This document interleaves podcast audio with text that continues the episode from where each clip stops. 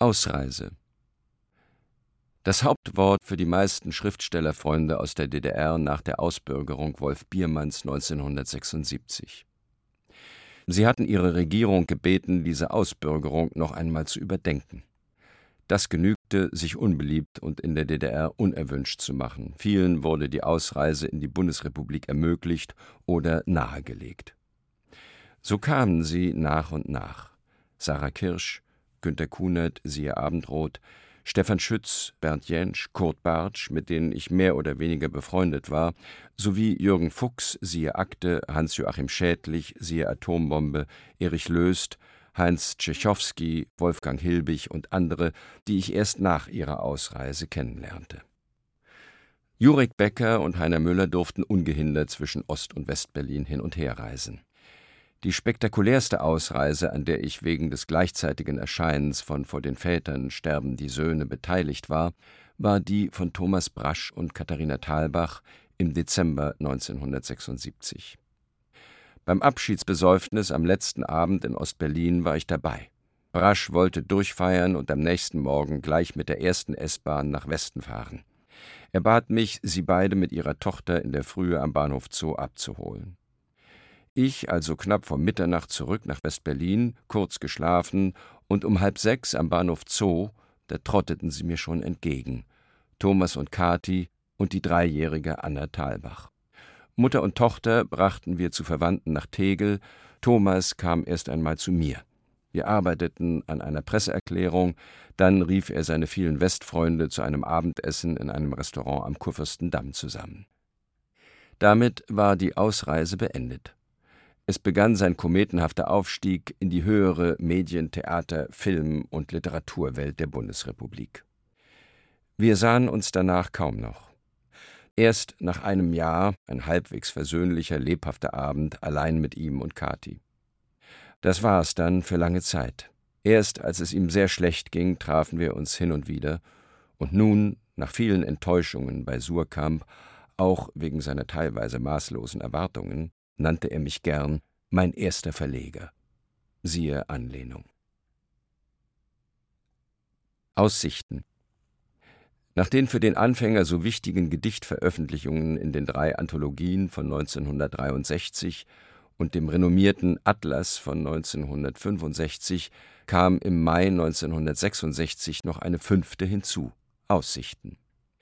Ein junger Herausgeber, Peter Hamm, stellte junge Lyriker des deutschen Sprachraums vor, Jahrgang 1930 und jünger, in hoher Auflage in der Reihe Bücher der Neunzehn.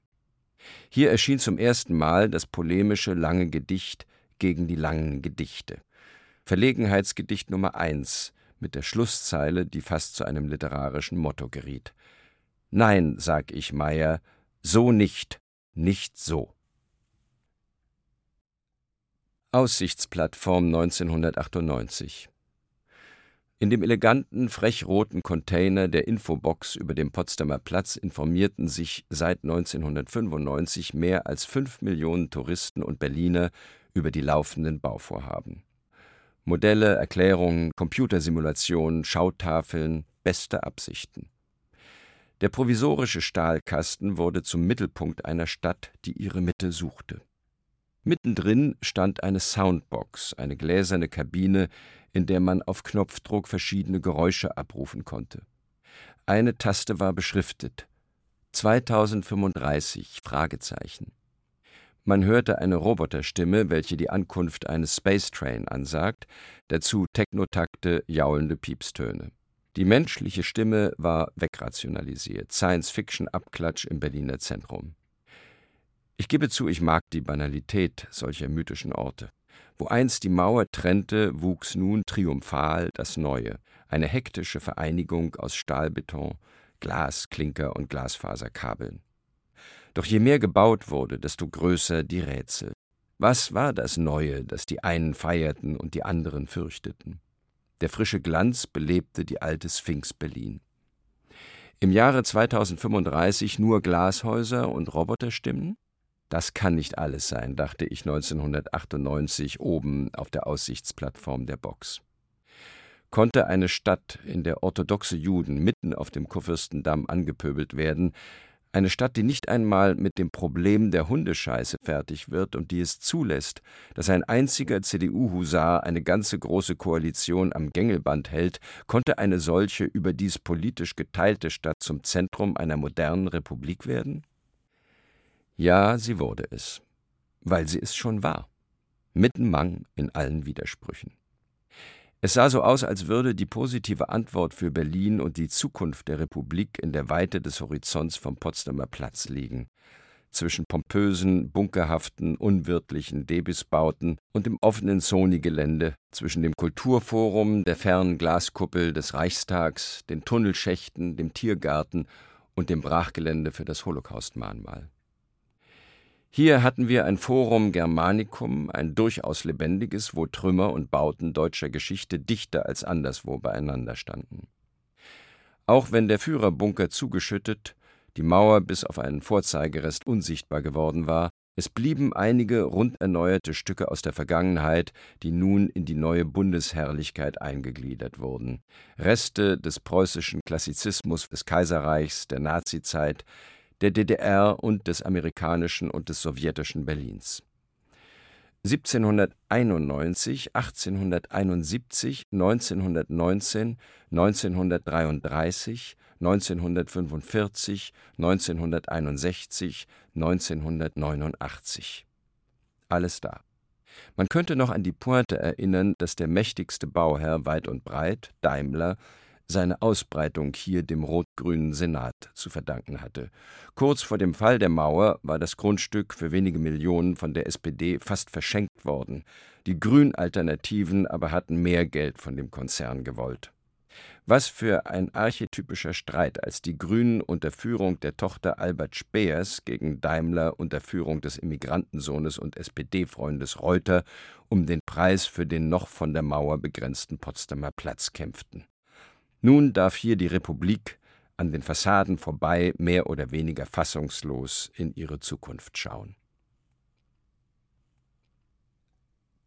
Aussprache 1995, 30 Jahre nach Erscheinen des ersten Gedichtbandes Kerbholz, hatte ich mir fest vorgenommen, Klaus Wagenbach zum Essen einzuladen, mich noch einmal für seine damalige Entscheidung zu bedanken und vielleicht auch über unseren schweren Streit und Bruch samt der Spaltung in Wagenbach und Rotbuch Verlag 1973 zu sprechen. Klaus hatte mich seitdem zu einem seiner Feinde befördert und war mir, sei es auf der Straße oder in Gesellschaften, stets ausgewichen. Er mochte erst nicht. Ich versuchte es weiter. Ehe wir uns im Altersheim treffen und prügeln, lass uns doch noch mal vorher an einen Tisch setzen und über die alten Zeiten reden, schrieb ich ihm. Es dauerte eine Weile, bis er bereit war und ein Abend in einem italienischen Restaurant uns wieder etwas näher brachte. 23 Jahre nach dem Konflikt. Er hatte wie vereinbart seine Frau Susanne Schüssler zur Seite, ich meine damalige Freundin Inka. Anfangs fiel heitere Plauderei wie einst, und als wir zur Sache kamen, merkte ich, dass wir beide doch einiges verdrängt hatten ich den unguten Einfluss von Jagd Kasunke im Hintergrund und Klaus Angst vor ihm. Er seine RAF-Nähe und seine frühe Absicht, das Kollektiv abzuschaffen und den Verlag wieder ganz an sich zu ziehen. Das aber ruppig zu bestreiten und stattdessen die Kollektivisten, die da nicht mitmachten, zu denunzieren. So sprachen wir offen und fair. Ich verstand sein Verhalten von damals ein wenig besser und versuchte mein Verhalten von damals und die Motive der siebenköpfigen Mehrheit seiner einstigen Mitarbeiter, die dann Rotbuch gründeten, verständlicher zu machen.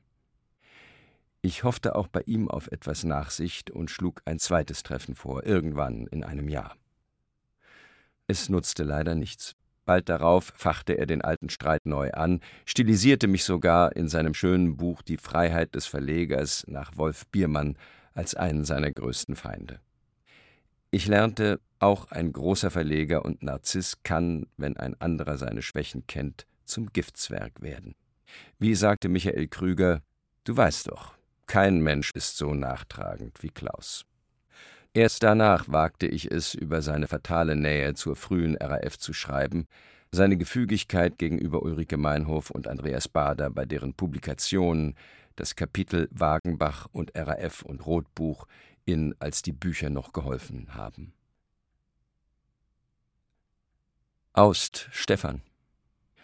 Ohne Stefan Austs unermüdliche Recherchen zum Thema RAF, der Bader-Meinhof-Komplex, hätte ich die drei Romane zum deutschen Herbst 1977 kaum schreiben können. Jedenfalls nicht den vielschichtigsten Himmelfahrt eines Staatsfeindes, siehe Ahab. So viele Details waren dort zu finden, die geradezu nach literarischer Bearbeitung riefen. Nach seinem Buch recherchierte Aust weiter über die RAF, insbesondere über die nicht in allen Punkten aufgeklärten Selbstmorde von Stammheim, und war bereit, nähere Auskünfte zu geben. So erfuhr ich, was Aust später publiziert hat, aber niemand wissen wollte und bis heute mit Schweigen übergangen wird. Der deutsche Geheimdienst BND wusste von den Waffen, die den prominenten Gefangenen, vielleicht auch mit Hilfe der Dienste, in die Zellen geschmuggelt wurden. Aber man hatte die Munition so manipuliert, dass sie für Selbstmord taugte, nicht für größere Aktionen, so Aust. Außerdem seien in den Zellen versteckte Mikrofone installiert gewesen, doch die Aufzeichnungen geheim geblieben. Wir fragten uns immer, warum. Was gibt es da zu verbergen, wenn es Selbstmorde waren, die es ja offensichtlich waren? Die Bänder sind bis heute geheim. Selbst Aust kam da trotz vieler Versuche nicht heran. Es müssen also staatlich geduldete, geförderte Selbstmorde gewesen sein. Ein deutsches Tabu. Bis heute. Noch unerfindlicher ist, warum die Akten über die Entführung und Befreiung der Landshut 1977, siehe Andrea, bis 2037 gesperrt bleiben. Nicht Aust, sondern Sebastian Kobler, der lange Gespräche mit Horst Herold führte, dem obersten Polizisten der Republik, verdanke ich dessen Satz über den gefährlichsten Terroristen der Republik, Andreas Bader. Ich habe ihn geliebt. Das ideale Motto für Himmelfahrt eines Staatsfeindes. Austern und Austrofaschismus sind nicht nur im Alphabet nah beieinander, sondern auch in den Gesprächen mit Robert Menasse. In seiner Zeit als DAAD-Stipendiat 1993 hatten wir uns angefreundet, und wenn er in den folgenden Jahren nach Berlin kam, zog es ihn hin und wieder in die Dankelmannstraße, bei mir um die Ecke, Austern essen. Die Austern im Vinum galten als besser und etwas günstiger als die im KDW. 2001 zum Beispiel, als ich schon keine Austern mehr essen durfte, um meine verbliebene Niere zu schonen, kam er direkt vom Hegel-Kongress aus Jena, wo er die Eröffnungsrede zum Thema über alles in der Welt gehalten hatte, um sich heißhungrig auf die Austern zu stürzen. Das verstand ich gut, obwohl ich von Hegel nichts verstand. Nach ein bisschen Klatsch und Tratsch waren wir meistens schnell beim Thema Europa. Von Robert lernte ich lange bevor er seinen Brüssel-Roman vorlegte, die europäischen Strukturen besser zu verstehen, die EU differenzierter zu betrachten und mehr über die ungute Europapolitik vor allem der Deutschen nachzudenken. Dazu immer wieder Österreich und seine Faschisten, FPÖ, Haider, die seien zwar die schlimmsten, aber gefährlicher seien die in der ÖVP. Wie viele Energien, klagte Robert, gingen da drauf im Kampf gegen den tief verwurzelten Austrofaschismus. Ihr Deutschen kapiert nicht, dass wir zwei Faschismen hatten und haben, den hausgemachten Austrofaschismus und den Nationalsozialismus. Der faschistische Kanzler Dollfuß gilt als Patriot, weil er gegen Hitler war. Als wäre ein konkurrierender Faschismus antifaschistisch. Nach dem Krieg hat man in Österreich entnazifiziert, aber sich nie vom Austrofaschismus distanziert. Und der lebt und blüht weiter bei mehr oder weniger einem Drittel der Bevölkerung. Inzwischen bin ich überzeugt, dass es auch für die deutschen Diskussionen über die Rechte von Nutzen wäre, Faschisten von Nazis zu unterscheiden und auch korrekt Faschisten zu nennen und nicht besorgte Bürger, Pegida-Anhänger, Querdenker oder wie ähnliche euphemistische Umschreibungen lauten. Man müsste endlich wieder die Kriterien klären, welche Ansichten und Haltungen Bürger zu Faschisten machen. Auszeit eins der hässlichsten Wörter im gegenwärtigen Sprachgebrauch, noch dazu falsch. Auszeit gibt es nur auf dem Friedhof. Autobiografisches Erzählen. Lange Zeit war ich der Ansicht, meine Biografie sei viel zu läppisch, zu langweilig, um literarischen Stoff herzugeben. Das änderte sich erst Ende der 80er Jahre. Mehr und mehr dachte ich über meine frühe Sprachverweigerung nach, ob das Stottern und Schweigen des Jungen vor allem eine Reaktion auf die Sprachmacht des Vaters und des Großvaters war, der eine Pfarrer, der andere Laienprediger. Das wollte ich genauer herausfinden. Da ich nun mal zu den Autoren gehöre, die schreiben, weil sie keine Gewissheiten, sondern Fragen haben, musste ich mich endlich meiner Kindheit stellen und den Konflikten mit den Eltern. Es ist nicht leicht, die Erinnerungen an die Kindheit in Literatur zu verwandeln. Das setzt nicht nur psychische und analytische Anstrengungen voraus, sondern vor allem formale. Aus welcher Perspektive erzähle ich? In welchem Zeitraum bleibe ich? Wie vermeide ich, das heutige Wissen über mich und die Familie dem Kind aufzustülpen? Wie übersetze ich Gefühle, die das Kind hatte, ohne schon Worte für diese Gefühle zu haben, in eine empathische Sprache und wahre zugleich Distanz? Und das sind nur die allgemeineren Schwierigkeiten. Die größte Tücke lag woanders. Ich wollte es mir nicht in der damals, in den 80er Jahren modischen Anklagehaltung gegen die Eltern bequem machen. Da die bösen Eltern, hier ich armes, empfindsames Kind. Ich war inzwischen selber Vater, ich verstand nun auch vieles von meinen Eltern besser. Das Leid, das ich ohne Zweifel empfunden habe, sollte kontrastiert werden mit starken kindlichen Freuden, die es ja auch gegeben hat. Erst die Erinnerung an einen kurzen, intensiven Glücksmoment am Tag des Fußball-Weltmeisterschaftsendspiels von 1954, als ich mich als Elfjähriger mit berauschten Sinnen als Weltmeister fühlte, allein unter den Linden in der Dorfmitte stehend und das Dorf schweigen und atmen hörend, bis menschlicher Jubel aus verschiedenen Ecken näher kam. Die Erinnerung an diese drei, vier Minuten brachte die formale Lösung für die literarische Balance des Buches. Das Glück während und nach der Übertragung des WM-Endspiels von 1954 wurde zum Fixpunkt. Die Empfindung einer Befreiung, die dann auf den letzten Seiten des Buches beschrieben ist, hatte sich über all die Jahrzehnte so erstaunlich klar erhalten, dass sie diese Erzählung überhaupt erst möglich machte. Natürlich hatte ich, wie immer, wie fast bei jedem neuen Projekt, anfangs viele Bedenken. Es kam mir zu kühn vor, meine ganz intime Kindheitsgeschichte zu verbinden mit dem großen nationalen Erweckungserlebnis des Fußballsieges über die Ungarn, aber es gab keine andere Möglichkeit. Kunst muss kühn sein. Erst nach diesem Durchbruch der Erinnerung war klar, die Erzählung sollte an einem Tag spielen, die Kindheit auf einen Sonntag verdichtet werden. Dann musste recherchiert werden, das Dorfleben in den 50er Jahren bis hin zur Frage, welche Lieder sang der Männergesangverein. Es musste die Radioreportage besorgt werden, die Familienerinnerungen wiederbelebt und vor allem die eigenen Erinnerungen und Empfindungen bis hin zu den Gerüchen und den Kindergedanken vor einem Adenauer Plakat wachgerufen werden. Natürlich gehört auch gründliche Recherche zum autobiografischen Erzählen. Je mehr Details, desto besser. So habe ich versucht, möglichst viele Seiten dieses Ichs zu erfassen, das ich mit elf Jahren war. Die meistens vagen Empfindungen des Elfjährigen in die präzisen Worte eines Erwachsenen zu übersetzen und damit überhaupt erst darstellbar zu machen. Erst diese sprachliche Distanz und die Gefühlsdistanz zu den Eltern ermöglichte leisen Humor. Ohne schonungslose Erinnerung geht nichts. Aber man muss auch wissen, dass jede noch so redliche Erinnerung schummeln kann, ohne dass wir das von ihr fordern. Das Erlebte wird nicht nur verschönert, vergrößert, idealisiert. Unser Gehirn hat bekanntlich die wunderbare und gefährliche Eigenschaft, gelesene oder in Filmen gesehene Szenen, Träume und Fantasien nahtlos mit dem wirklich Erlebten zu verbinden und uns ungewollt zu Schwindlern zu machen. Hier braucht es Instinkt. So ist der Sonntag, an dem ich Weltmeister wurde, mein erster autobiografischer Text geworden.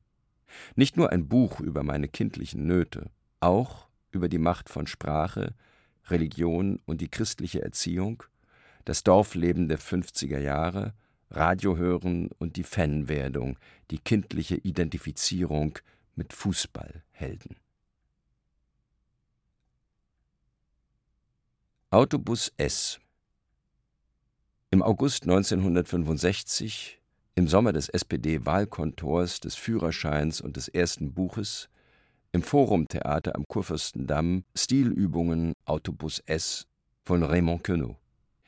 Wie hab ich da gelacht, wie hat mir das gefallen.